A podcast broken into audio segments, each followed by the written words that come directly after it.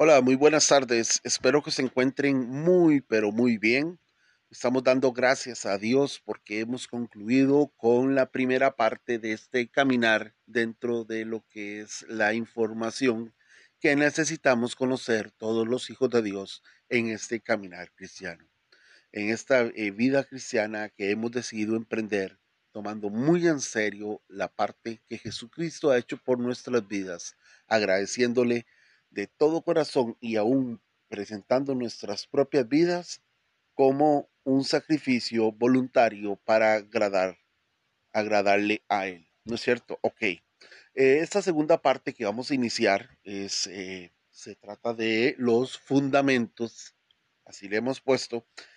Esta segunda parte eh, es para poder experimentar y poder vivir la verdadera libertad dentro de nuestra vida cristiana.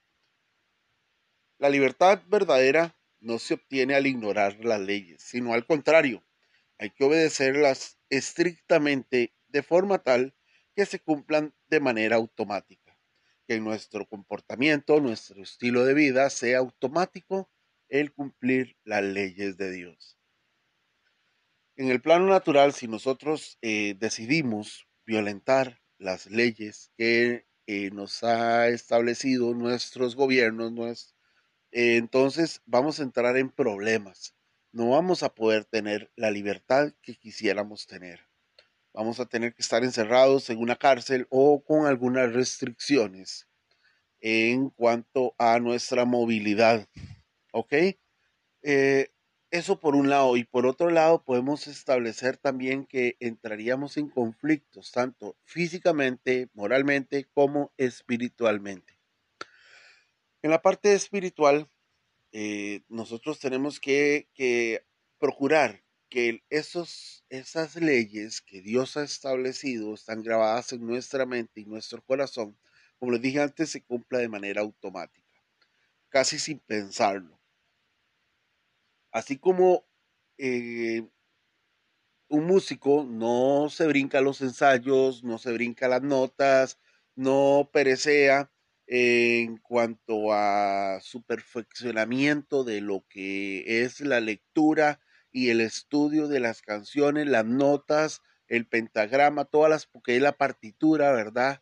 Todo ese tipo de cosas que encierra lo que es el músico y su lectura, debe estudiarse. Entonces, de esa misma manera, en la partitura se establecen las leyes, cuál es el orden que él tiene que tocar esas notas y cuál es la duración de cada una de ellas para que armonicen en una nota musical.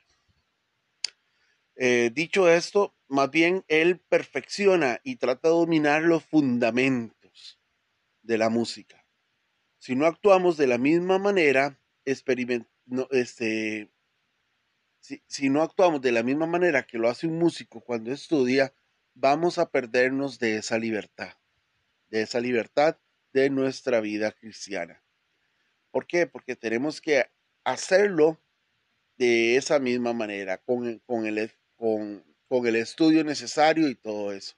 Además, eh, también tendremos un plus, que ya como hemos cambiado, ahora vamos a establecer los fundamentos, eh, por no decir todas nuestras reacciones, muchas de ellas van a ser semejantes a las de Dios.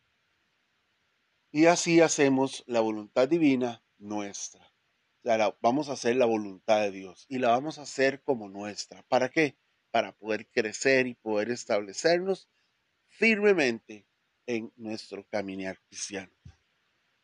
En todo caso, mis hermanos, estamos muy felices de que Dios nos haya permitido llegar hasta acá para poder eh, compartir con ustedes esa segunda parte que iniciamos.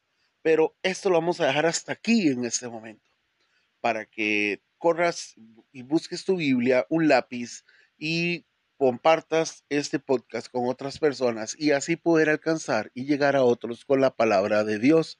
Que Dios les bendiga, nos vemos en una próxima ocasión. No se olvide los fundamentos de la vida cristiana.